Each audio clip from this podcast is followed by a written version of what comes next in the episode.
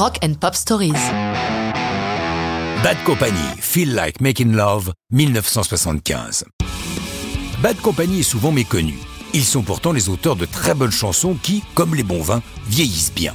Il faut préciser que dès le départ, le groupe part sur de bonnes bases, puisque c'est l'un des premiers super groupes comme on les appelait à l'époque, c'est-à-dire des membres éminents de groupes importants qui en forment un autre. Bad Company est constitué par deux ex-free qui ont pris leur liberté, Paul Rogers, le chanteur, et Simon Kirk, le batteur. Le guitariste Mick Ralphs vient tout droit de Mod the Hoople et enfin, Raymond Boss Burrell, bassiste et chanteur, faisait les beaux jours de King Crimson. On le voit en fait de Bad Company, nous sommes plutôt avec du beau monde. Pour couronner cette naissance prometteuse, en 73, Bad Company est la première signature d'un nouveau label, Swan Song, propriété de Led Zeppelin. Dès leur premier disque, ils franchissent le cap du million d'exemplaires vendus. Pour leur second, Paul Rogers ressort une chanson qu'il a en réserve depuis 68. Il en a jeté les bases alors qu'il était en tournée avec Free du côté de San Francisco. Il profitait de ce séjour en Californie pour explorer la région en stop, passant des soirées dans des bois, de ci, de là, avec des inconnus de rencontres. Comme il le raconte, je partais plusieurs jours. Être jeune et libre dans l'Amérique de cette fin des 60s était une merveilleuse expérience.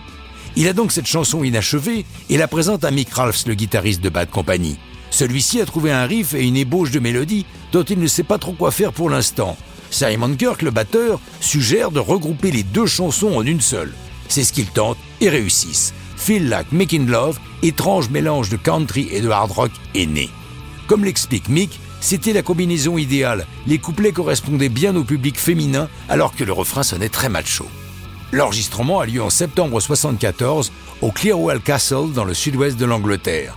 Ce château aux tours crénelées date du XVIIIe siècle et voit dans les années 70 le gratin du rock britannique enregistré dans le studio qui y a été aménagé. Led Zeppelin ayant utilisé le lieu suggère à leur poulain de le choisir. Feel Like Making Love est inclus sur l'album Straight Shooter qui paraît en avril 75, tandis que la chanson est publiée en single en juin 75. C'est un succès, elle est top 20 en Grande-Bretagne et même top 10 aux États-Unis. L'album dépasse le million d'exemplaires, ce qui sera aussi le cas du suivant, mais ça, c'est une autre histoire de rock'n'roll.